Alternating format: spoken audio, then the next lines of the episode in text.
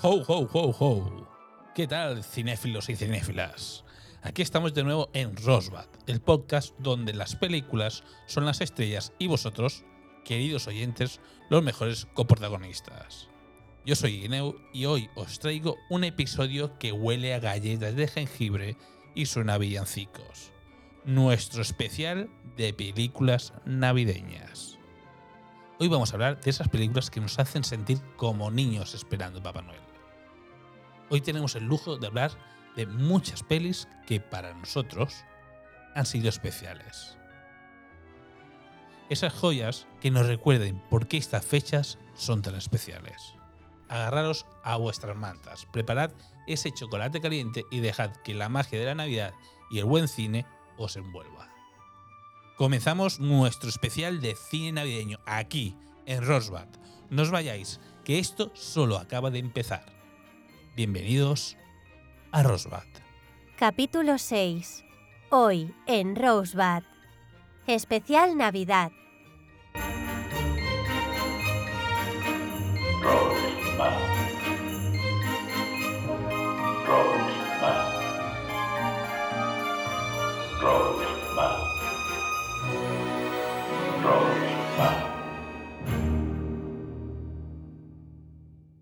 Hoy tengo el placer de estar rodeado de estrellas. Y no me refiero solo a los del árbol de Navidad. Hoy en nuestro especial de películas navideñas me acompaña un equipo de lujo. Ellos son el corazón de este podcast y hoy nos compartirán un pedacito de su mágica navideña. ¿Qué tal, Cinefilo Abrazos? Eh, muy bien, muchas gracias por invitarme, Guineo. Y bueno, y aquí estamos para hablar de cine, que es lo que nos gusta. Y nada, y contento por estar con el, rodeado del grupo salvaje de, de Rosbud. Muy bien, y al pajarito, al pajarito que tenemos ahí en el, en el, en el podcast Rosbad. ¿Qué tal? Petirrojo. Ca- Cachondeo, cachondeo. Bueno, muy bien, porque la Navidad siempre es un punto de encuentro para los amigos, para la familia, para aquellos que quieres tener siempre cerca. Entonces, hoy quizá es un día mucho más especial. Vamos a hablar de cine, pero sobre todo supongo que hablaremos de sentimientos y de emoción. Y nuestro caballo alado. ¿Qué tal, Pegaso?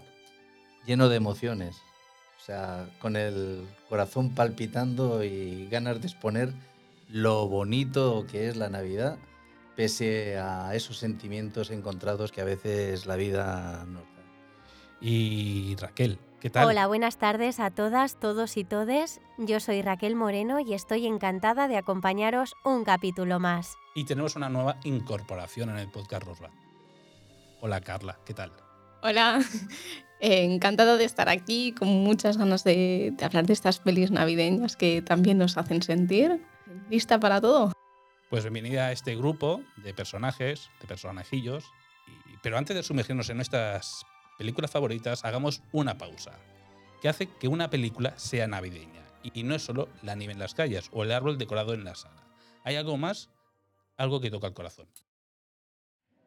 El primer factor es el ambiente. Una película navideña suele estar ambientada durante la época de Navidad o Año Nuevo. Las decoraciones festivas, la música típica y, por supuesto, la nieve son elementos visuales clave. Luego el espíritu navideño. Estas películas a menudo exploran temas como la importancia de la familia, la generosidad, la esperanza y la magia de la temporada. Nos recuerdan lo que significa dar, compartir y a veces creer en los milagros. También están los personajes. Santa Claus, elfos, renos mágicos, pero no necesariamente. A veces son personas comunes viviendo historias extraordinarias en esta época del año. Y finalmente, la emoción. Una película navideña suele dejarnos con una sensación de calidez, alegría y optimismo. Es esa película que queremos ver envueltos en una manta, con una taza de chocolate caliente en la mano.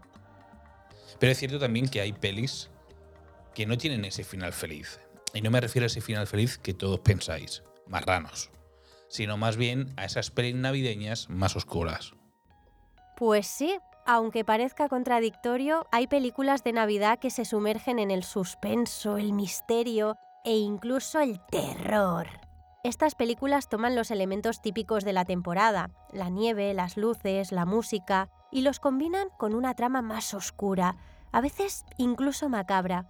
Piensen en un Santa Claus no tan amigable, en elfos que no son precisamente ayudantes alegres, en noches de paz que se tornan en noches de miedo. Y por supuesto, no todas las películas navideñas terminan con un felices para siempre. Algunas nos presentan realidades más complejas, finales abiertos o conclusiones agridulces que nos hacen reflexionar sobre aspectos más profundos de la vida y la condición humana, incluso en esta época de alegría.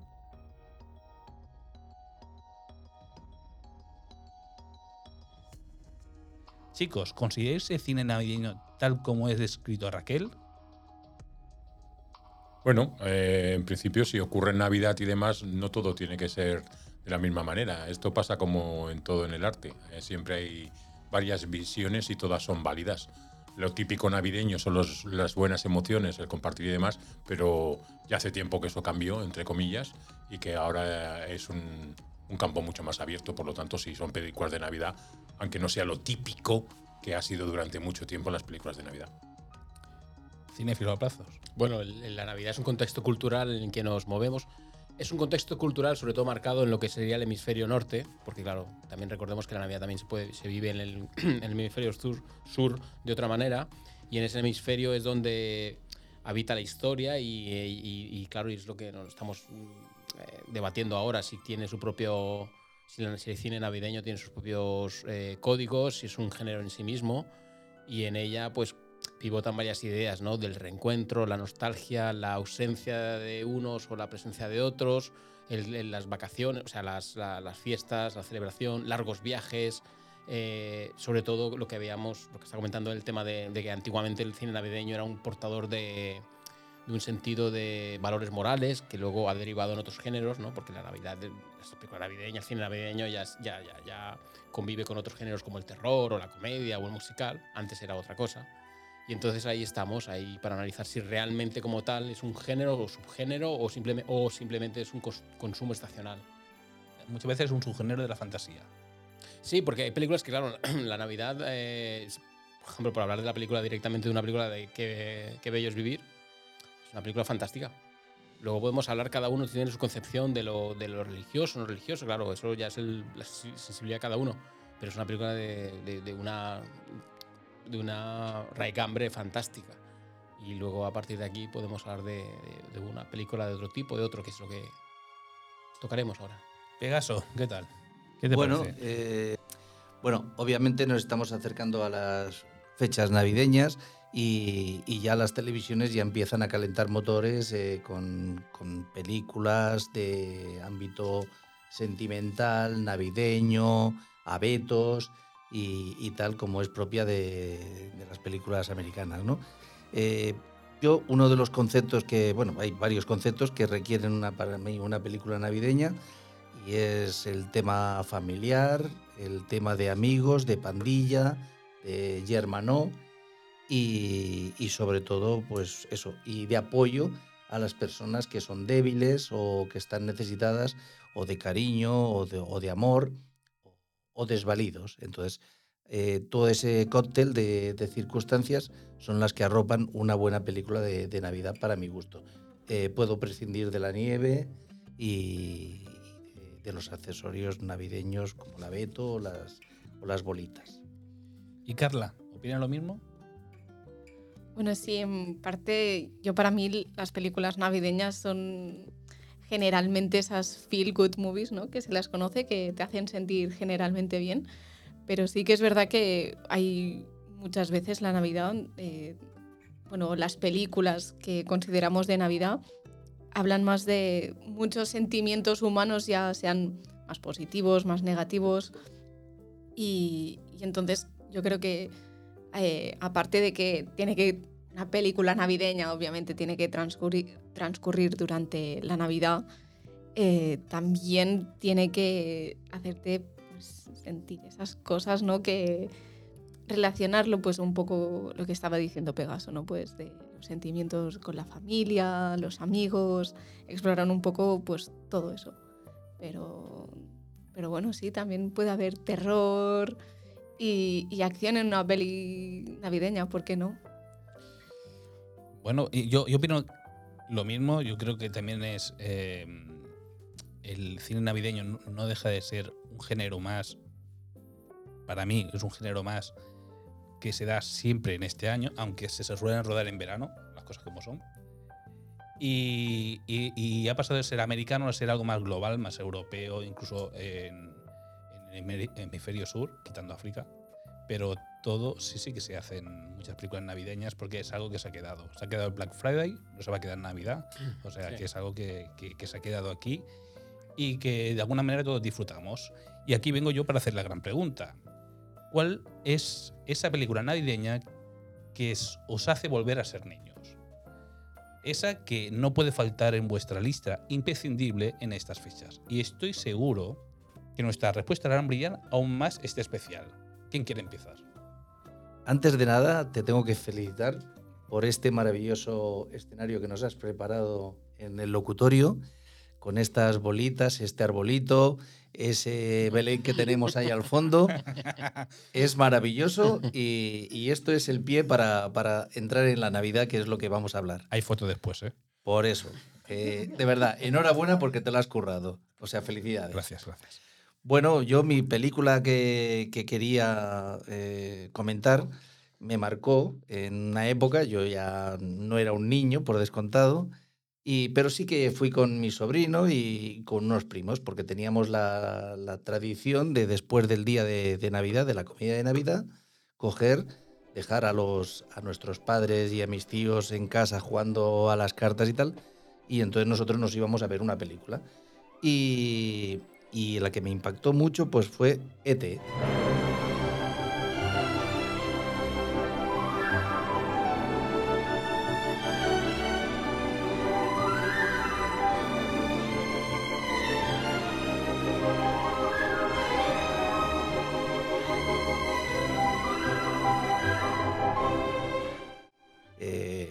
Película que, que me emocionó, disfruté mucho con ella y, y bueno, pues mm, me vengo a referir de que la cinta en sí mm, la fuimos a ver, me parece que en el año 82, que fue cuando se estrenó. Si no me equivoco, fue el 6 de diciembre. Eh, el director era Steven Spielberg y, y bueno, este hombre después del éxito que tuvo eh, con Tiburón en 1975, pues mm, que fue una película muy taquillera, repitió éxito con, con ET. La película está inspirada, además, en un amigo imaginario del mismo Spielberg que él se creó tras el divorcio de sus padres. O sea, tiene la peculiaridad de que mm, es, es un personaje ficticio, pero que, que él le, le hizo un acompañamiento y una historia muy, muy bonita eh, en torno a eso, pese a que él era eso, un, amigo imaginario del, mismo. Eh, bueno, también tuvo otra peculiaridad la película, que fue que introdujo a, niños en, en un- en una trama. Y, esto no se había llevado antes a, cabo. Eh, sí que después, con la película de los Goonies, en 1985, se volvió a repetir la fórmula con, con niños que llevaban el rol y el peso de, la acción de, la película. ¿no? Y, bueno, esto todo, bueno, creo que a los mayores nos da un retorno a nuestra infancia, ¿no? a nuestra niñez. Eh, la película, pese a no ser la típica película navideña, sí que cuenta con elementos, como hemos comentado antes, la familia, la amistad de la pandilla, la ayuda al, personaje débil, que en este caso es un, estre- un extraterrestre simpaticote, y sin olvidarnos de los malos, ese todopoderoso trinclado, tinglado lleno de secretos en Estados Unidos, que eran los agentes secretos que lo querían capturar y tal. Eh, toda esta trama, eh, cómo no, si en aquellos años yo cuando la vi ya me hizo llorar, eh, al volver a visionarla eh, estos días en casa, es gracioso porque mi mujer y mi hija pues, se tronchaban y no se podían creer que volviera a, a verter lágrimas viendo la despedida de, Elliot y E.T. ¿no? Esa humedad en mis ojos delata la ilusión del sentimiento familiar y de amistad que, que tengo muy incorporado en estas fechas. Eh, sí que es verdad que en estas fechas no todo es alegre y tal, porque siempre hay algunas veces que, que nos falta algún ser querido y eso nos duele, nos duele en el alma. Y bueno, pero pese a esta ausencia, eh, disfrutamos viéndonos y, y- y yo creo que nuestros seres que no nos han abandonado se acuerdan de nosotros allá donde estén. Eh, en especial, muy recientemente, ahora un amigo nos estará viendo por ahí y cuando oiga este, este podcast creo que disfrutará por la labor de, su hijo inmensa. Sí, bueno, yo, siempre he dicho que gracias a él, eh, parece una tontería, mi padre le encanta, bueno, mi padre, podemos decir, eh, a él le encantaba, es un inciso, eh, Clint Eastwood. Y, y para mí ha sido una película que le gustaba mucho ver que justo cuando falleció, a la semana o semana y pico, eh, puse este podcast en, el, en YouTube y cuando me di cuenta, tomando una caña, y cuando me di, cuen- eh, me di cuenta que habían casi 50.000 personas que, le, que, le, que, llegaron a ver esto, a mí me sentí como las navidades, el regalo que me había hecho mi padre en este caso. Y estoy súper orgulloso de que estará escuchando esto en algún sitio y- y que nos vea reunido o escuchando que estamos reunidos le encantará. Era un personaje muy peculiar, pero que, que, bueno, se hacía entrañable. Sí, sí, yo he dicho que eso se- es lo que yo me llevo de él. Es un Bad Spencer. O sea, vamos a hacer un, día- un especial Bad Spencer por él. Por- porque Sí, sí, sí. solamente venían de derecha para abajo, para arriba, pero. eh,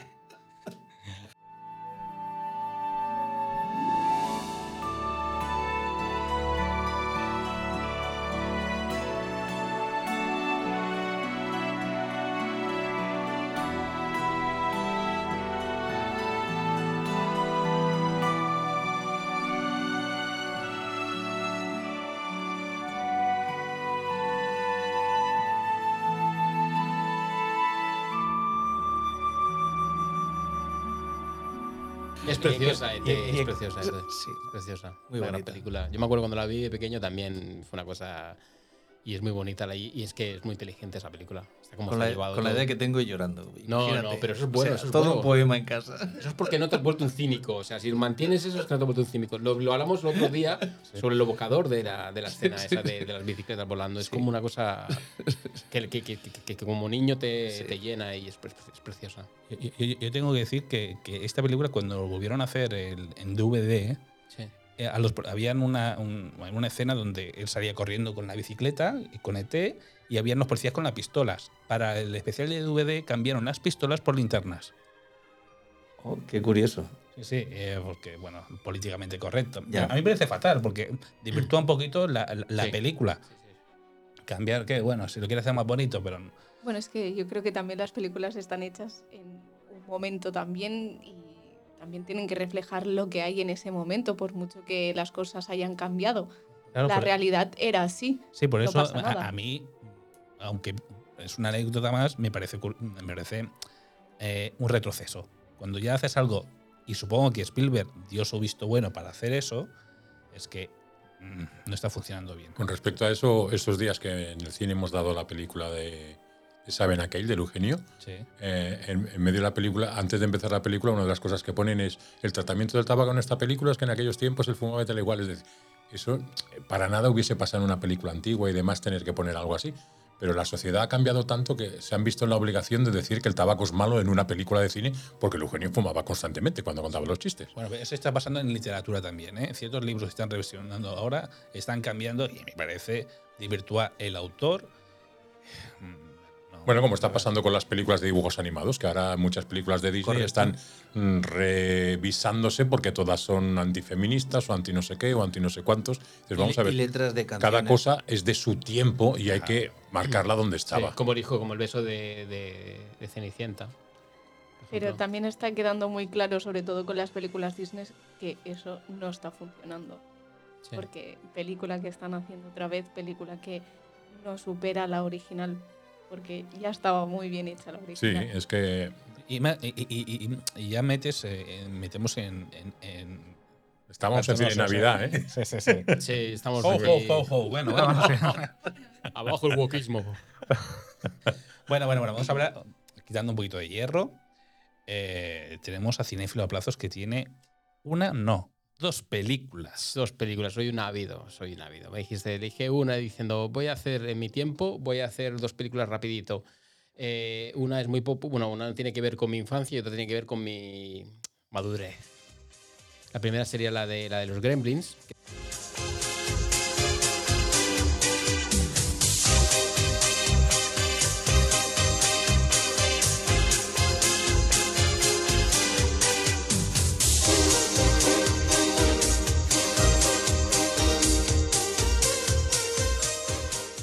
Es una película que yo... ¿Esa es tu madurez? O tu No, esa es de mi infancia. de mi infancia. esa es de mi infancia. No, esa es de mi infancia. Eh, esta película no la vi en el cine, la vi en, el, en, el, en, en un beta, porque yo tenía un beta. Oh, clásico de Sony, ¿eh? Sí, que decían que, que era mejor que el VHS, porque Sí, no sé sí, qué. sí, había, había una batalla comercial y Beta, bueno. VHS y Video 2000. Yo casi no voy a 2000. preguntar qué es la beta porque ya no lo No. había escuchado ya nunca. El cartucho era más pequeño. Ahí se, Betamax. ahí se nota que la edad es diferente. Sí. Entonces, por una parte estaba el VHS, que lo, lo- lo po- promocionaba JVC, luego Beta, que lo gestionaba Sony, y el Video 2000 que has mencionado, que yo ese ya ni me acordaba, era de Philips. Pues sí, yo sé que algo tenía Philips, no sé. Hubo una guerra comercial y, y, bueno, por X o por B, el VHS fue el que triunfó y el que, y el que desapareció. que, que si uno tenía mayor resolución, no sé qué, mayor calidad, bueno, eso no, no, no sé exactamente, no me acuerdo, pero me acuerdo que había ese debate. Sí. Y el de que has dicho, el tercer formato ese también, nunca conocía a nadie que lo tuviera, pero Yo sí sé. estaba existiendo. Yo conocí un videoclip que tenía. Un videoclip, dice, Videoclub. videoclub que tenía películas de Video 2000 que a mí me parecía fascinante. Digo, ¿Quién Sí. vendrá a alquilar estas películas, sabes? Como Laserdisc, ¿no? Como una especie de... Me quedaba en la puerta mirando y ¿a quién entrará? Pues esta película de los Gremlins, que es del 84, esta yo la vi en, en- en formato casero, ¿no? Y me gustó mucho porque era, es fantástica. Es una película de navideña, pero con su. Pero es más. Es como un terror cómico. O sea, es una película que tiene su punto justo como para darte miedo, o sea, si eres niño, pero para no traumatizarte. Es decir, no estás viendo ninguna película de show ni nada de esto. Y la película, bueno, todo el mundo la conoce, ¿no? Que es una especie de. Es un, es un padre de familia que le regala una mascota. Una mascota, es una especie de. Es un mulgai, que se llama, que es una especie de bicho que encuentra en una tienda de. Un anticuario, unos, unos encants ahí chino. Y entonces eh, lo que desencadena este personaje, bueno, este muñequito o este, este animalito es que crea, claro, se reproduce y crea otros animalitos, otros mulgais, otros. y crean el caos en la, en la ciudad, ¿no? Entonces es un poco una historia bastante. es un terror navideño y está muy bien porque la historia como, como hemos hablado antes entre todos, eh, la, la Navidad apela mucho a lo que es la- el tema de la alegría y a la vez a la tristeza, a la ausencia y tal. Entonces, es la, el entorno es una ciudad que está en una pequeña depresión económica, donde todo el mundo pues, está cerrando locales, donde hay un poquito de, ¿no? Como un poco de tristeza navideña y tal. Son los 80, decadez. va- va- Claro, ahí hay una, una crisis y tal, entonces la, la historia explica de que, bueno, esto se sale de madres, ¿no? Todos estos animales, todos estos bichitos, y bueno, y vemos al personaje como intenta, intenta luchar contra ellos. Y bueno, hay varias lecturas, dicen que sí es una lectura de los, de los niños, porque los niños, claro, no hay que dejarlos ver televisión tanto, no hay que consentirlos tanto, entonces se convierte como un monstruo navideño. Y bueno, y es una película que me, me impactó bastante porque está muy bien hecha, tiene una buena factura, está hecha por la productora de Amblin, la de Spielberg, que bueno, es un... Sí, es, divertida, muy Es muy divertida. divertida. eh, por, Muy gamberra. Sí, sí, sí, sí. Joe Dante es el que la dirige y es una película clasicazo. He de decir que me gustó mucho, pero no he visto la segunda parte, porque sé que hay una segunda parte que la sacaron en el 90. Yo la no vi. la vi. ¿Tú la viste? Yo sí. Yo ¿La sí. habéis visto? La recuerdo de aquella manera. Intenta seguir un poquito, pero no, no la tengo muy en la memoria. Sí que la vi. Yo cuando la vi, ya te digo, me pareció muy bonita. Bueno, bonita. eh, muy buena lo gamberra que era. Porque eran los bichos que salían, del, de, salían de la nada y automáticamente es muy gracioso porque asumen el- los roles de, los, de las personas, ¿no? Que si el, el gremlin es borracho, que si el gremlin exhibicionista, es un poco bizarra. Sí, Entonces tiene un terror asumible, es decir, lo puede ver un niño y tal, no le va a traumatizar porque pasan cosas, es- es- es- está- tiene su terror, su miedo y tal, pero es bastante, bastante amigable porque al final detrás de esta historia explica el, el otro lado de las navidades, porque hay un personaje que explica, bueno, vamos a hablar sin spoilers supongo, ¿no? Totalmente. Eh, hay un personaje que explica que es la protagonista, la, la- la protagonista que la interpreta fue, eh, la Phoebe eh, Cates, eh, me acuerdo que se llama la actriz. Y explica que su padre murió, o sea, ella no tiene un espíritu navideño desarrollado porque su padre murió en esa época. Eh, el padre del protagonista del, del- chico, del William, eh, su padre es un desastre, que es un inventor así, un poco desastre. Entonces eh, es como una antinavidad que luego el hecho de que se resuelva este problema de los gremlins hace que recobren la esperanza y la fe y tal. Y bueno, y al final, pues eh, te deja muchos mensajes, una película muy entretenida, muy bien hecha, buena factura, Sí, y al final lo que te dice es, eh, no compres, adopta, Sí, básicamente. Pero, básicamente. sí, sí, sí, pero sí en la estela de muchas películas de como Dentro del laberinto, es- Sí, ese sí, tipo sí, de sí. peli, los Sí. Goonies, Sí. ese, ese, ese cine de aventuras, de misterio, de fantasía. el rollo Amblin, sí.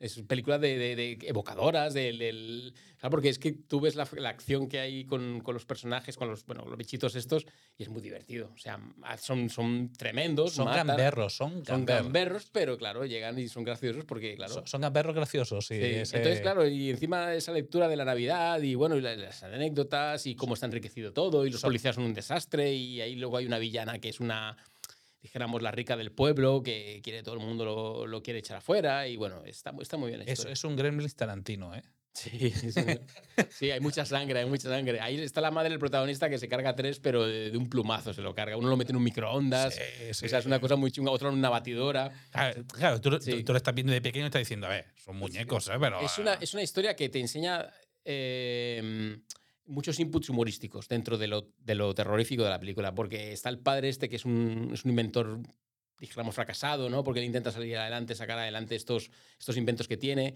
la familia lo cuida, ¿no? Mira, no le dejamos esto a tu padre, mira, Sí. pobrecito, tiene esa ilusión, ¿no? Entonces, eh, es muy gracioso porque siempre muestra, tiene un montón de, de inventos en casa de los protagonistas que son del padre y todos van mal. a- a- a- Todos van mal, es un desastre. Al es estilo muy. Goonies, al estilo Goonies, el chino de los Goonies que hacía inventos, Correcto, que su padre inventor, o. o Todos queríamos ser ese sí, personaje. O, sí, o Cariño me han cogido los niños, que era un padre inventor también. Total, sí, sí, sí. Era los 80, sí, ese sí. rollo así. de- Otro tema lateral. Sí, sí, sí. Sí. Pues entonces esa es una película. Y la otra Inventores. película que quería tocar el tema, si queréis, porque claro, para no alargarnos mucho del- de, la, de, la, de la historia, Le, es la de... le El he, puesto, he puesto electrodos a cada uno por si saltan Sí. los tiempos, ¿eh? Pero, pero no, no, no en, un sitio particular, ¿eh? Sí, sí, que sí. juece. Sí, por eso quiero ir rápido, no quiero perder ninguna. Pues el otro sería eh, el Bazar de las Sorpresas.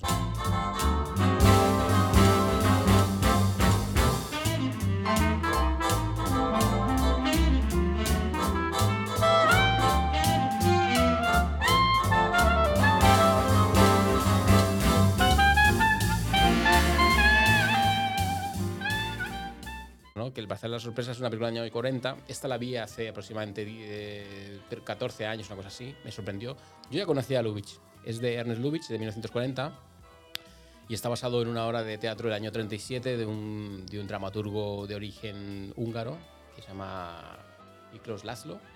Y es una película muy bonita. Es una película que, que es para mí un clásico universal. Una película que está protagonizada con James Stewart y la Margaret Sulli- Sullivan. No, Sullivan.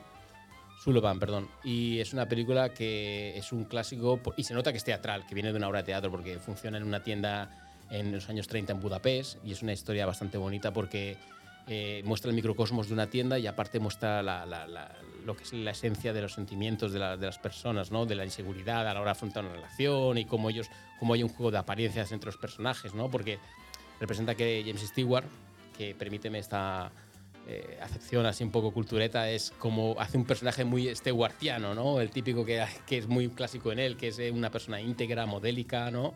Que es que es, es impoluto.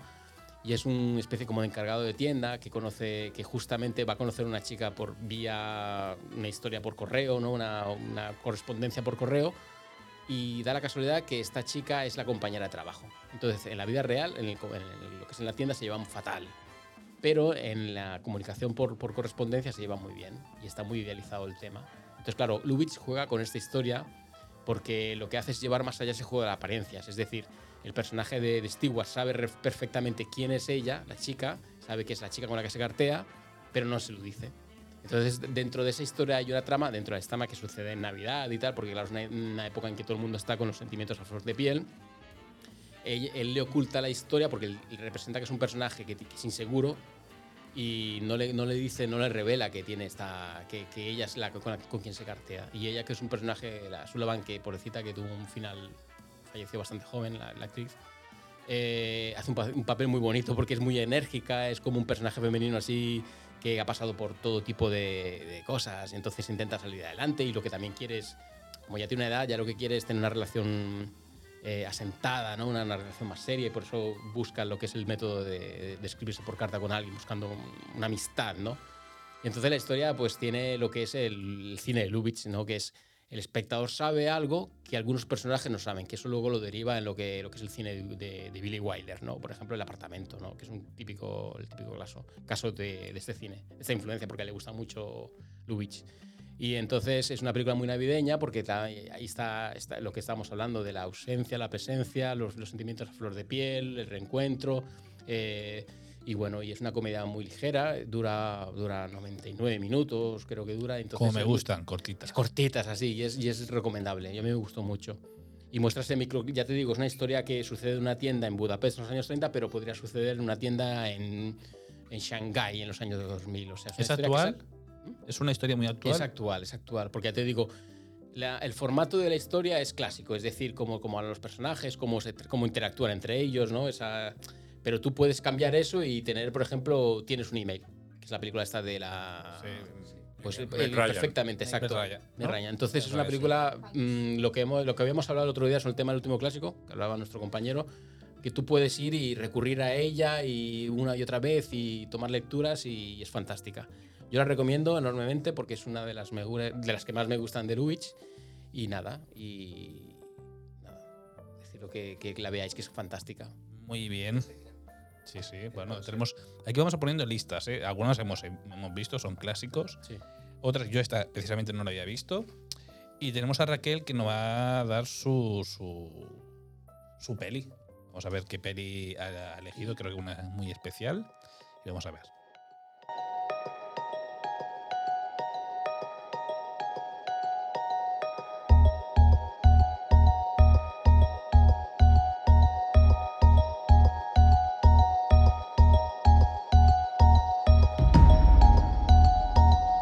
Vamos a hablar de El Resplandor.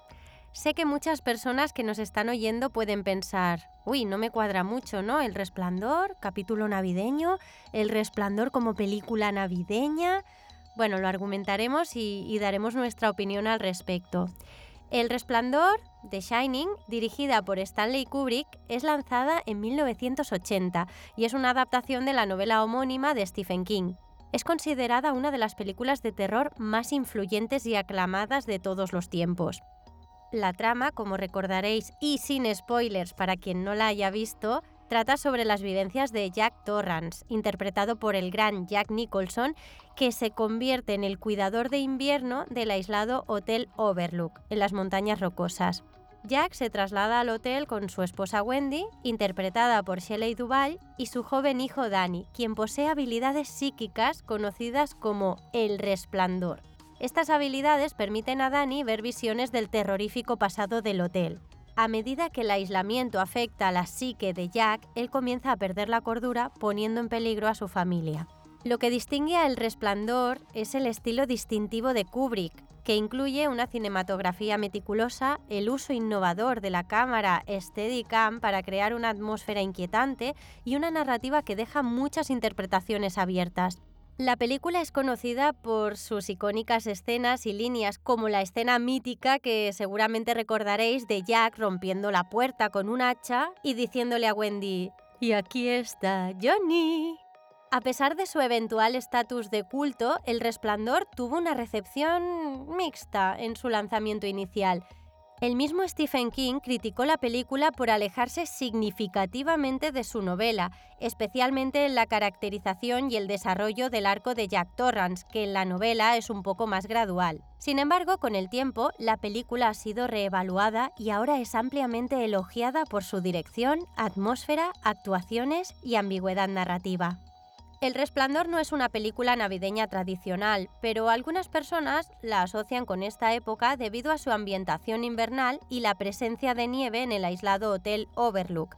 aunque no haya iconos explícitos de Navidad como puede ser un árbol con las bolas de Navidad, las guirnaldas, las luces, un reno, Santa Claus. De hecho, el contraste temático entre la oscuridad del resplandor y la alegría de la temporada navideña puede resultar atractivo para aquellos que buscan una experiencia cinematográfica diferente y menos convencional. Así que ya sabéis, si no habéis visto El Resplandor, desde aquí os la recomendamos enormemente, así que id preparando la mantita y la taza de chocolate caliente. Que comentar algo de, de la peli que ha elegido Raquel, que ha cogido eh, no- ninguna mala, precisamente, de Resplandor. No, bueno, yo tengo que decir que la peli de- las pelis de terror no son para nada lo mío, así que no la he visto, pero un dato curioso que sí que sé es que eh, el, el escritor del libro del Resplandor odió la película El Resplandor. Sí, lo Es- dio por una cosa muy, muy, muy concreta. ¿Lo, lo- lo sabes? Mm, Ahora no sé el motivo, pero sí que sé que no le gustaba nada cómo había el resultado final. Fue, fue por lo que dijo Kubrick, porque Kubrick dijo que él le gustaba coger libros malos para, hacerlos, para hacer películas buenas. Bueno, pero Kubrick se le perdona. Kubrick se le perdona, es un jefe. Kubrick es el mejor del mundo. Sí, al Sí, final. a- a- esa- a eso lo puso encima de la mesa, ¿no? Sí, en ese sí, momento. sí, sí. Claro, he cogido tu libro de mierda y he hecho la mayor obra de arte que, que, que vais a ver nunca. Eh, eh, Es más, Stephen King en el, se hizo otra versión con, Hay, Con- una, hay, hay otra película con, de con una rubia que era. ¿Cómo se llama esta, esta em, que, que era? eh, Mónica de algo de Mornay. Rebeca de Mornay. Rebeca de Mornay. Rebeca de Mornay. Eso hizo en, en los 90 hizo una. Si no es así, voy a eliminar esto. No pasa nada. No pasa nada. Caballo ganador. Es igual, se borra y punto. Aquí no ha pasado nada. Hay un documental muy curioso con esto del resplandor. mm, Los que lo hayáis visto el resplandor. Que explica de la visión que da Kubrick sobre el, dijéramos, la conquista del hombre blanco sobre estas tierras de, de- o sea, hace como una, un doble lectura y es muy curioso, hay un documental. Si os acordáis, el personaje Jack Nicholson es un tipo que sale, que se vuelve, que se vuelve eh, un poco como iracundo, loco, bueno, está como poseído, que luego hablan que sí es del síndrome de la cabaña y tal, y esto que se puso muy, muy en boga cuando pasó lo de la, lo de la pandemia. Bueno, tenemos a la nueva incorporación que nos va a hablar de su película navideña. Sí, mi, Ya.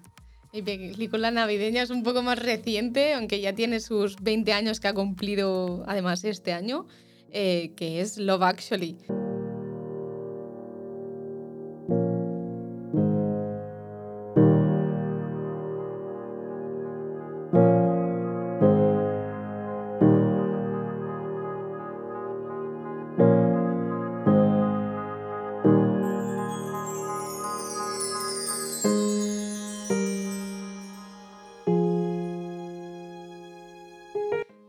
Richard Curtis.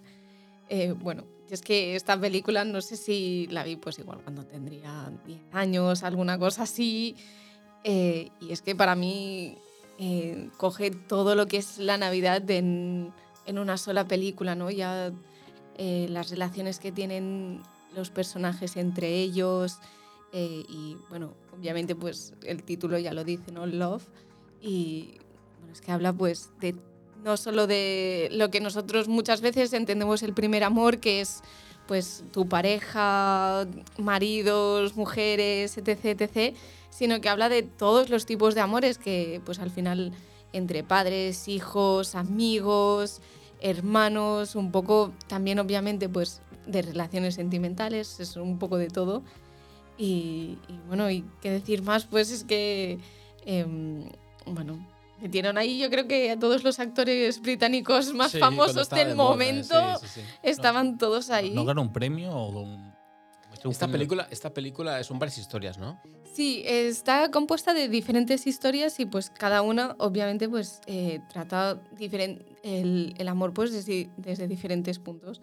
Tenemos desde una pareja casada desde hace varios años con problemas de, de infidelidad, eh, gente que se está empezando a enamorar un poco, gente que ha perdido justo antes de las navidades también alguien muy querido y cómo superar también eso, bueno, en ese caso, bueno, es un padre justamente quien pierde a su mujer, cómo tratar eso con su hijo cuando él también pues está creciendo. eh, amor entre amigos, amor entre. Bueno, entre. eh, sí, yo- hay mucha amistad en esta peli, realmente. O sea, O es una película que no falla porque tiene para sí. todos los gustos, entonces. Es una película que pasa en Navidad. Sí, sí, sí, pasa en, bueno, en las últimas, desde ocho semanas antes de Navidad, si no me equivoco. Ahora, justo no la he visto todavía, pero en esta época navideña va, va a caer seguro porque la veo cada año. Eh, empieza pues cuatro o ocho semanas antes de Navidad y acaba el día de Navidad. Entonces, pues vemos también cómo los personajes se van preparando para, para esta llegada de, de la Navidad y, y cómo celebrarlo también cada uno con ellos. Bueno, es una peli. Me la voy a apuntar. Yo no la había visto. Yo tampoco la he visto. La que veo que es que es muy recurrente, ¿no? En internet la he visto muy recurrente, porque como son clips de películas y de trozos de películas y tal, pero sé cuál es, pero nunca la he visto tampoco. Sale esta de la escena, de que si los, los enseñándole unos mensajes. Claro, es que- Una declaración con carteles. Sí, y- yo creo que al final tiene como muchos momentos que se han hecho muy virales a lo largo de los Sí. años porque, pues eso, tenemos eh, la escena de los carteles, también tenemos la escena de, em, bueno, una escena que para mí es preciosa cuando están abriendo regalos de Navidad y la mujer descubre que le han sido infiel, como es una escena muy, muy íntima, pero que dice muchas cosas y, entre- bueno, es, eh, la mujer está llorando sola en la habitación dándose cuenta de lo que ha pasado, está sentada en la cama y, y cuando se levanta porque tienen que irse a la cena de Navidad, hace la cama, se prepara como si nada y sale a la puerta con la mayor sonrisa cuando realmente su mundo se le ha caído a los pies. Creo, igual sigue un poco la estera de las películas que venían como Nothing Hill y todo este tipo de Mm. películas Sí. románticas. Sí. Sí, sí, es, son comedia, es, bueno, es una comedia romántica completamente, sí, sí. Es, también pues tiene sus momentos divertidos, yo creo que sobre todo cuando eh, el presidente, ¿no? Que justo ha llegado y se empieza a enamorar de su secretaria y bueno, pues eh, Es que también... Hugh, Hugh Grant eh, nos jodió la vida en los 90. Sí, ¿eh? sí, O sí. sea, nos jodió la vida. Porque creó unas expectativas que no podíamos cumplir. joder. Bueno, O sea, pero no puede ser. o sea, lo peor yo es no que tengo yo- esos ojos, ¿vale? O sea, Sí, mm, yo, no, yo no hago, yo no frunzo el ceño así, Pero- carita pero- de no sé qué. No, por favor, se Hugh Grant. pronto cuando le pillaron con la prostituta, ¿eh? Ah, no, yo, yo abrí, un, yo abrí un, recareo de San Saurnida Noia, o sea, yo abrí un cava y diciendo, por fin se ha acabado esta gran mentira, ¿eh? Se ha acabado esta gran mentira llamada Hugh Grant, ¿vale? Claro. O sea, no eres mejor que yo, tío. O sea, eres muy british, todo lo que tú quieras, vives en donde quieras, pero no eres mejor que yo, ¿vale, tío? O sea, Claro, Eh, Hugh Grant también es peor tiene... que nosotros. Sí, tiene una escena también justamente donde, bueno, tiene una discusión, ¿no? Discute directamente con, con el presidente de Estados Unidos que está de visita. Y, y bueno, pues empieza a decir todas las cosas grandes que, y chulas que tiene Gran Bretaña, ¿no? Pues entre ellos, pues yo qué sé, la primera Harry Potter. Y dice, no, no, no habéis tenido nada parecido a Harry Potter o muchas cosas así. Y realmente cuando lo dice como luchando, cuando realmente está luchando por la mujer a la que él quiere. Y después de eso, como todo el mundo le empieza a felicitar, le dedican una canción en la radio y la empieza a bailar por toda la casa con esa escena que al final lo acaban pillando y dice, "Mm, vamos a cambiar la reunión con el embajador de Japón por si acaso, cuando es- lo han pillado haciendo un poco el ridículo ¿no? en su propia casa. Eh, también querría, quería decir de, de Love Actually que la película empieza y acaba en un aeropuerto que el- y además con escenas de familias reuniéndose justo antes de Navidad, que tuvieron que pedir obviamente permiso para poderlas enseñar en las películas. Y, y claro, es eh, un poco...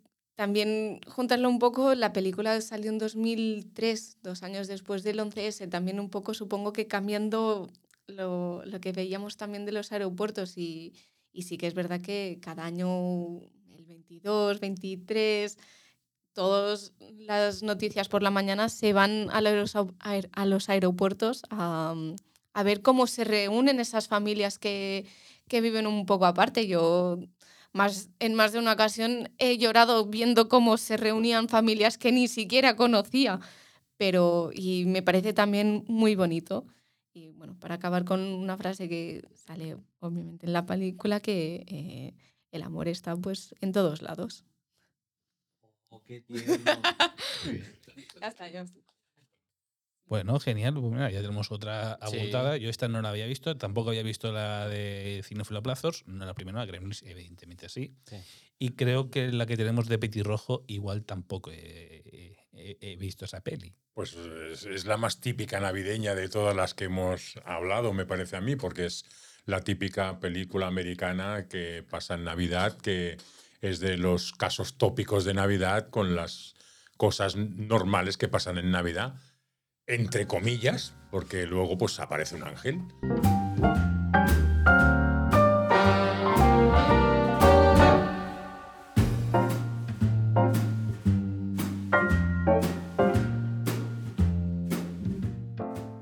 porque mi película es La mujer del obispo de 1947, aunque luego hubo una segunda versión con, la, con el desde el Washington y la Whitney Houston para que se luciese ella cantando muchas canciones y que se llamó La mujer del predicador.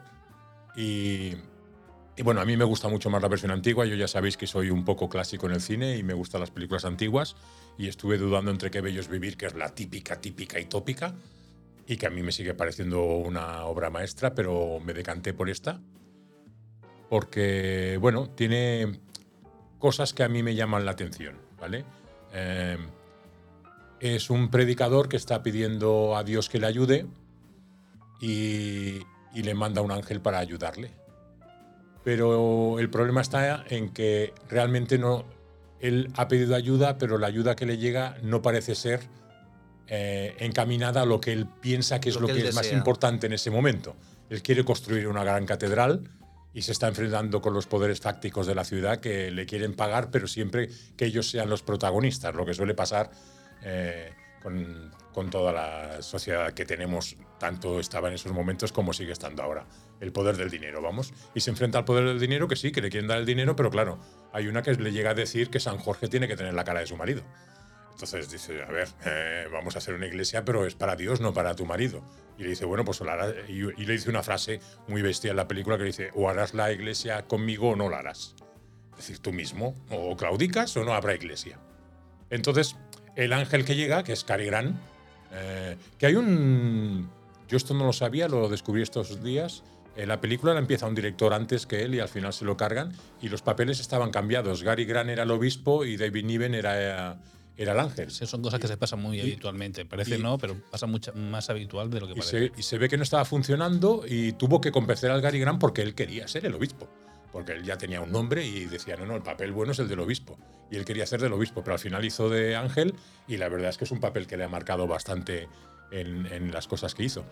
Y, y bueno, llega el ángel y, y entonces al final está ayudando más al. Porque, claro, eh, nosotros estamos acostumbrados a nuestra iglesia latina, la que tenemos aquí, que los curas no están casados y no tienen familia, pero allí es todo lo contrario. Son curas que están casados con su mujer y, su niña, y la mujer es la Loretta Young y hace un papelón. Y entonces al final, durante toda la película, en vez de ayudarle para conseguir la iglesia, la catedral, eh, realmente lo que le está ayudando es a, digamos, a reconquistar a su mujer que la tiene abandonada por culpa de todas las obligaciones que se está eh, teniendo que hacer para intentar construir esa catedral. Entonces, hay dos personajes que son encantadores, que son de estos eh, artistas secundarios que salen en cientos de películas y que nadie se sabe el nombre. El taxista Sylvester, que es eh, James Gleason, y la, y la camarera, eh, que, que es la, la Elsa Lancaster, que es una película, es una mujer que ha hecho miles de papeles secundarios que todos tenemos en la cabeza.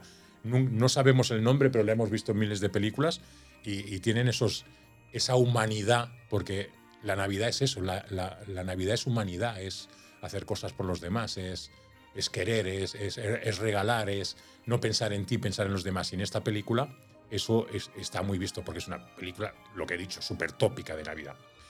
Pero entonces está eso, el que tú pides ayuda, pero te llega la ayuda y a lo mejor no es la que tú piensas, porque realmente necesitas otra cosa. Es eso que se dice muchas veces, que eh, la ayuda celestial, si creemos en ella, nos llega, pero no siempre cuando la pedimos, sino cuando realmente la necesitamos. Y en esta película, pues todo es un camino con muchos personajes secundarios que cada uno tiene sus pequeñas historias que te van contando por allí. Y todo llega al final de la película en el cual tiene que dar el sermón de Navidad el obispo. Y el sermón no es el que él tenía preparado, sino el que le ha escrito el ángel. Y, dice algo que es muy cierto, porque la Navidad, entre comillas, no hemos hablado de ello, pero la Navidad es que si creemos en, en la iglesia, pues que nació un niño en un portal y que en teoría estamos celebrando su cumpleaños. Y él dice eso, que, que la Navidad es todo poner calcetines, poner colgar, poner regalos en el árbol, pero nos olvidamos realmente de lo que estamos celebrando, que es el cumpleaños de ese niño. Y ese calcetín nadie lo pone y nadie lo llena. Y entonces en el sermón de Navidad, pues él hace un sermón diciendo precisamente eso, que estamos celebrando un cumpleaños que hemos olvidado y que lo que el niño, ese niño quiere que pongamos en el árbol son todas esas buenas costumbres que queremos, el respeto, el compañerismo, el ayudar a los demás, el darnos cuenta que las cosas importantes no es la material, sino el poder dar un abrazo a un ser querido, el ir a patinar con tu niño, al, de esto, no estar tan ocupados en, en- en todas las cosas que nos ocupan en la vida y, y- y nos perdemos realmente lo que de verdad importa. O sea, ¿puede- puedes decir que el, que el sermón es el reflejo Eso- de la eh, evolución del personaje. Sí, sí, es que el sermón es, es- pasa como en El Gran Dictador de Charlotte, que Sí. toda la película va enfocada para el de esto, pues está igual. Toda la película va enfocada para ese sermón que tiene que dar al final de la película, porque al final no se hace la catedral, como es lógico, y, y ese sermón lo da en su iglesia antigua en la que él era feliz con su mujer y al final vuelve a su barrio y con su mujer y con su niño a soltar ese sermón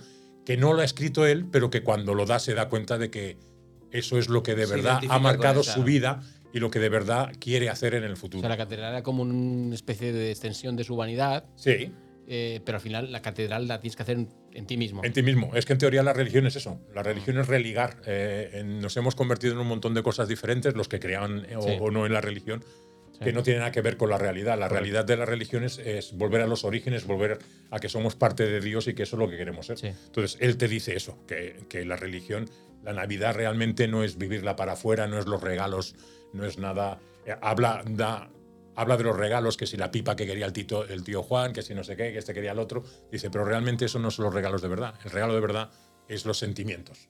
Al final lo que importa en la vida es el tiempo que le dedicamos a los seres queridos. Guay. Y eso es lo que dice en la película. Entonces, a mí es una película Navideña. que es total. puramente Navidad y que también eh, es algo que mucha gente tiene en contra de la Navidad. Es decir, que parece que en Navidad todos tenemos que ser buenos, todos tenemos que querernos y el resto del año no. Y mucha gente eh, reniega de la Navidad porque Somos- no debería ser así. Somos buenísimos. Aguantamos hasta los cuñados. O sea, que Sí, con lo cual. Pero, pero realmente Sí. es- Muy esos Pero buenos claro, es que al final también Sí, nos sí. dicen desde que éramos pequeños que o te portas bien o no hay regalos para Navidad. Sí, es que es todo Entonces, una. claro, Pero es que es pues algo. cuando eh, más te acercamos te quieres portar Es bien, algo de ¿no? lo que renegamos, pero al final también es algo verdadero. Es decir, es aquello que dices, bueno, ¿por qué voy a renegar de algo que siento de verdad que lo tengo en el corazón? Es un poco absurdo. En mi casa, pues no vamos a, no vamos a misa, no hacemos esas cosas, pero yo sigo teniendo la costumbre de cada año hacer el pesebre, eh, que no creo para nada en todo ello, pero lo hacía con mi padre. Es algo que me, me vuelve a unir con él a pesar de que ya murió. Entonces, en mi casa no puede faltar nunca el pesebre. A mí me parece que el arbolito y todas esas cosas es algo que nos ha venido fuera. en casa Y- no y si en falla cambio mi padre había pesebre y yo sigo con esa idea de lo hacer el hacemos, pesebre. lo hacemos a rajatabla. O sea, eh, es más, mm, no teníamos ni, ni ella y en casa se seguía haciendo. eh, mi mujer y yo lo hacíamos eh, estando solos. O sea, disfrutábamos mm, nosotros particularmente con ese entorno. Bueno, y actualmente seguimos disfrutando mucho también decorando la casa a lo grande y siempre buscamos alguna cosa para poder hacer y disfrutarlo siempre al máximo. Eso Es- también es verdad. Es que es lo que decíamos antes, al final lo que importa de verdad es hacer las cosas juntos. Sí, sí. Sea lo que sea, sea Navidad, sea ir en verano al sitio ese que recordamos de niños, sea lo que sea. Lo que importa al final siempre es lo que compartes. Y la Navidad es eso, es compartir. Fíjate, te, te voy a hacer un comentario ahora. Mm, Yo era de ir con mis padres cuando la noche de Navidad era muy austera, muy, muy básica, no, no hacíamos grandes agapés ni nada. Eh, éramos felices yendo a la misa del gallo y haciendo con las monjas, que, que eran las que la llevaban a terma, pues eso, comer un trocito de turrón, un polvorón e irte para casa. Así de simple. Y, y era una cosa muy entrañable. Claro, ha evolucionado el tiempo y ahora estamos muy ocupados preparando un buen agape y hemos mm, dejado esas cositas que antes nos unían porque íbamos todos juntos. Lo, a- del- lo del y- calcetín y nos- vacío. que y nos juntábamos con los vecinos, eh, era la comunidad. O sea, era el momento de, de- de la comunidad celebrar algo. Yo recuerdo cuando de pequeños, eh, yo no sé si él lo vivió o no, eh, nos reuníamos en los Merinales, en casa de la abuela, En Sabadell. No. Ah, Sí, cierto. Es que so- Contexto. Guineo y yo somos primos, entonces de pequeños hacíamos algunas cosas Pero juntos. eres pájaro, yo soy zorrito. ¿eh? Y, y- y- y una de las cosas que se hacía es que nos reuníamos en casa de la abuela y luego salíamos a cantar el aguinaldo los primos y íbamos por los edificios Ya. cantando una cancioncita y nos daban. Hoy en día eso es muy americano porque Sí. ellos lo hacen en Acción de Gracias Sí, y cosas sí, así. sí, sí. Aquí ya no se hace. Pero son cosas que recuerdas siempre con, con placer. Claro. Aunque ahora no lo haría y no le diría a mis hijos hazlo y demás, pero es algo que, aunque sintieses vergüenza, era algo que compartías con aquellos que veías en Navidad. Bueno, la Navidad es un momento de recordar, porque normalmente es normalmente, y el que está en una casa bien, es un momento familiar, un momento que todo el mundo se reúne, porque es un momento, bueno, que ese año no se ven, pero es ese día, el día o Nochebuena o el día de Navidad, es cuando se puede reunir toda la familia para verse. Bueno, es, una- e- e- es la época bonita, en teoría bonita. No a todo el mundo le parece bonito, pero por norma sí. Lo que Sí, bueno, es es que una época de, de recogimiento familiar, de, de nostalgia, de recordar a los, los que no están y entonces... Lo que pasa es que ahora también nos vemos más a menudo. O sea, yo, yo con mi familia, eh, antes a lo mejor pues, nos veíamos porque no teníamos ni coche ni teníamos teléfono, pero íbamos andando a casa de los tíos, a, a tal. Hoy en día, mm, gracias a Dios, yo con, con mi familia, con los más cercanos y tal, sí que es verdad que nos seguimos eh, juntando. Y incluso, pues eso, hay algunas veces que decimos, ostras, es que mm, tal no puede venir porque, claro, mi hija no puede porque tiene que ir a casa del- de la familia de, del- de- de mi yerno. No pasa nada, si es que nos vemos ahora 14.000 veces al año, o sea, tenemos, estamos muy cerca. Bueno, las redes sociales. Lo que pasa es que mucho. eh, ese sentimentalismo, al- en las primeras veces que te ocurre, eh, te hiere, te, te, ostras, es que me falta. Mm. Pero luego es que no te falta, la tienes ahí. O sea, ahí Es estamos. Ahí está, ahí, está la, la- está ahí la idea y que se explota mucho en el cine de Navidad. Mientras más exige la idea de estar juntos en familia, de recogimiento familiar, de, de- ahí está el lado contrario. Por eso hay muchas depresiones en Navidad también. Sí. Porque la depresión de la Navidad viene por falta de, este, de vertebrar esta idea de estar junto con tu familia y tal. Eso lo vives una, eh, normalmente se vive una etapa, a no ser que tengas una familia muy, muy unida, pero se vive mucho sobre, sobre todo en la infancia. Y entonces, porque es la, Navi- la Navidad que recordamos y la Mm. que siempre tenemos más de una manera más clara sentimentalmente es la infancia, la familia y tal. Cuando ya sales, ya formas parte de otra familia, por sea por una Sí. pareja o porque estás viviendo en, otro, en, otro- en otra localidad, ya cambia la cosa. Siempre nos queda la Navidad como la referencia de Totalmente. la infancia. Bueno, y me toca a mí. Te toca a ti. Yo no tengo esa frase, yo tengo la de mi película que es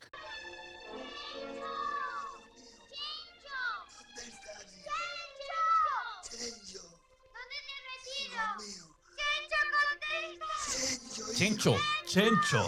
¿Qué película es? La gran familia. Pues no voy a hablar de esa. Yo voy a hablar de otra frase mítica que es Yippee Cajay, hijo de puta.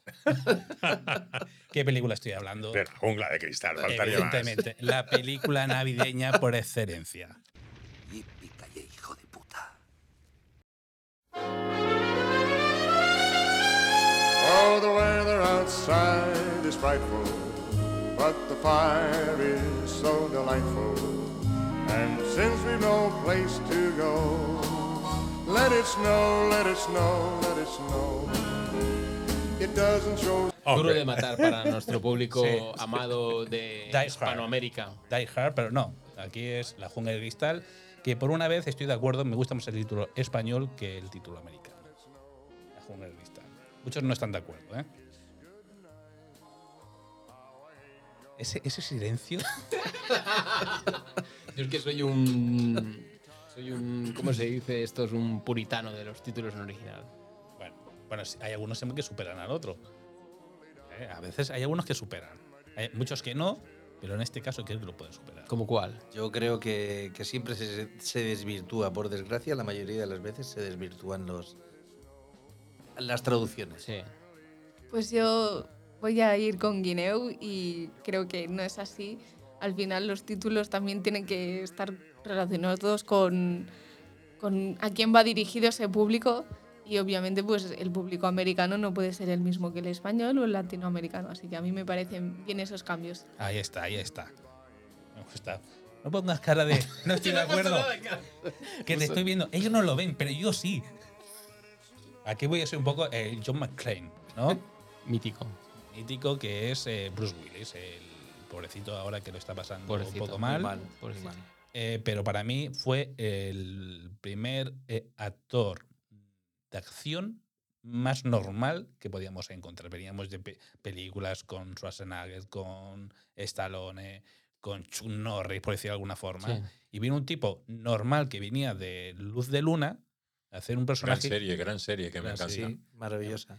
y que vino a hacer un personaje como eh, John McClane, que es un tipo que viene, llega, creo que a Los Ángeles, a, a quedar con su mujer, que en ese momento estaban en un momento un poco complicado, Separándose. y justo cuando llegan ellos, eh, unos eh, atracadores, que no dejan de ser atracadores, intentan atracar. Terrori- terroristas, más bien. Sí, no, pero vienen Sí, a robar. Atraca- Atracadores queda un poquito así como. Sí, pero en el fondo van a robar. Van a O sea, robar. sí, no, sí, van a robar. Las ideas, son las ideas políticas las dejan a un lado. Pero, pero con Sí. medios, sí, sí, sí. Sí. Es verdad, es verdad. que en este caso fue eh, un gran actor, Alan Rickman, que es- fue la primera película, venía, es, un director, es un actor de teatro y creo que lo bordó. Además, hay, un, hay una escena donde él tiene que caer, que es un spoiler total, cuando cae, que tío no se lo esperaba y la cara de terror es su cara de terror, porque no se esperaba que lo iban a tirar en ese Es momento. verdad, es verdad eso. Es verdad que le hicieron la cuenta, le hicieron la, la Le eso de a la de tres, y una, dos. Ah, toma por Le saco. hicieron una falsa completamente al pobre. Sí, ya sí, lo sí. podrían haber avisado bien. Pues es, para mí es una película mítica. Bueno, Bruce Willis que es, es un, es un tipo muy carismático, un tipo con, vuelvo a decir que para mí es uno de los grandes actores de acción. Para mí creo que la mejor de, la, de las cuatro, creo que Conoce de Jungle de Cristal es la mejor. La segunda pasa en el aeropuerto, hablando de aeropuertos, también en Navidad. Y la tercera creo que pasa con Samuel L. Jackson. Sí. Y la cuarta es que ya no sé ni, ni, cómo, ni por dónde van, ni lo que hizo y dejó de hacer. Creo que irá con su hijo. En Moscú o algo así, un rollo así. Sí, pero la esencia. Que también eh, es curioso que en la primera de Jungle de Cristal sale un personaje que yo veía eh, de pequeño en una serie de Antena 3, que era el policía Policía- negro, que no me acuerdo, que salía Sí, solo en casa. Sí, sí, claro. Sí. Solo en casa, lo- los Winslow. Los Willows. Sí. Sí, sí, pero no me es acuerdo. No, no, no me acuerdo. Es entrañable el, Sí. el policía. Cosas de casa, sí.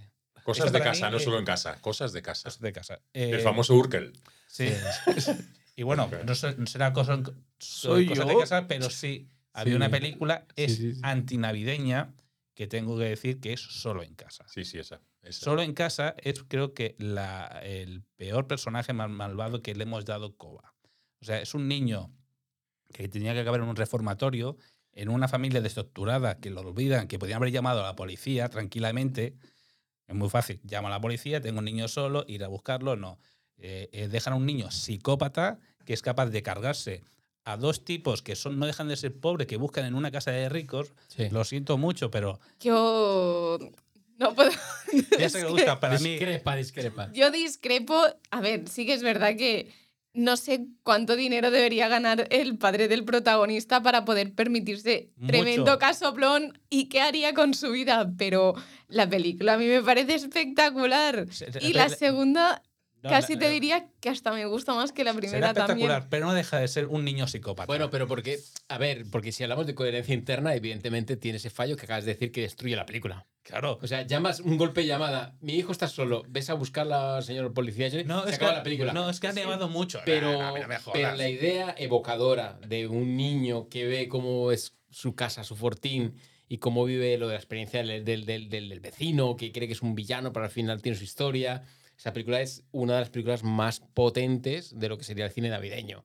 Pero Es verdad, lo que pasa es que tú eres el, Mickey- el Mr. Scrooge del cine navideño Yo y soy lo has el destruido Grinch. en 0,5. Yo soy el Grinch. Yo- sí, sí, lo has destruido. O sea, si- si con una llamada de la policía, mi hijo está solo, por favor, ir a Pues- recogerlo, ya, ya se acaba la película, pero la película es potente. hay que decir una cosa, y es que eh, al principio de la película los ladrones se hacen pasar por policías. Quiero decir que igual tampoco el niño no hacía tan mal de no confiar en todos los... Sí, los- es muy fácil llamar a la madre. policías, ¿no? O sea, y que y también te digo que la familia, que no eran pocos, ¿eh? No, eran que se 18. acuerden en el avión. Sí. Hostia, creo que falta alguien. Por que eso. va- va- va- vamos a ver, que el niño no era un angelito. ¿eh? película. Sí, O sea- sí que es verdad que, claro, es muy curioso porque el número de personas que van en el viaje es impar. Entonces, claro, cuando se suben a las furgonetas para ir al aeropuerto, eh, pues cada uno tiene un número par, entonces se piensan que el niño también puede estar en la otra furgoneta y como van tan, tan rápido para llegar al aeropuerto y todo, por eso tampoco se dan cuenta.